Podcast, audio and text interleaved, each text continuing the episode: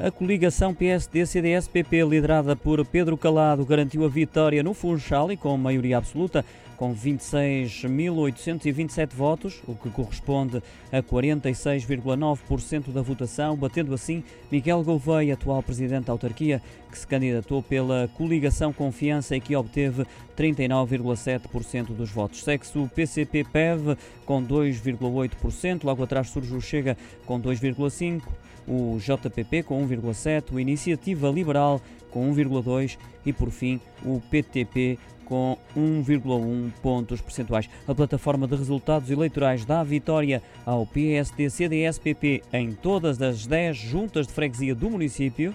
Elegem seis vereadores e a coligação Confiança fica com cinco.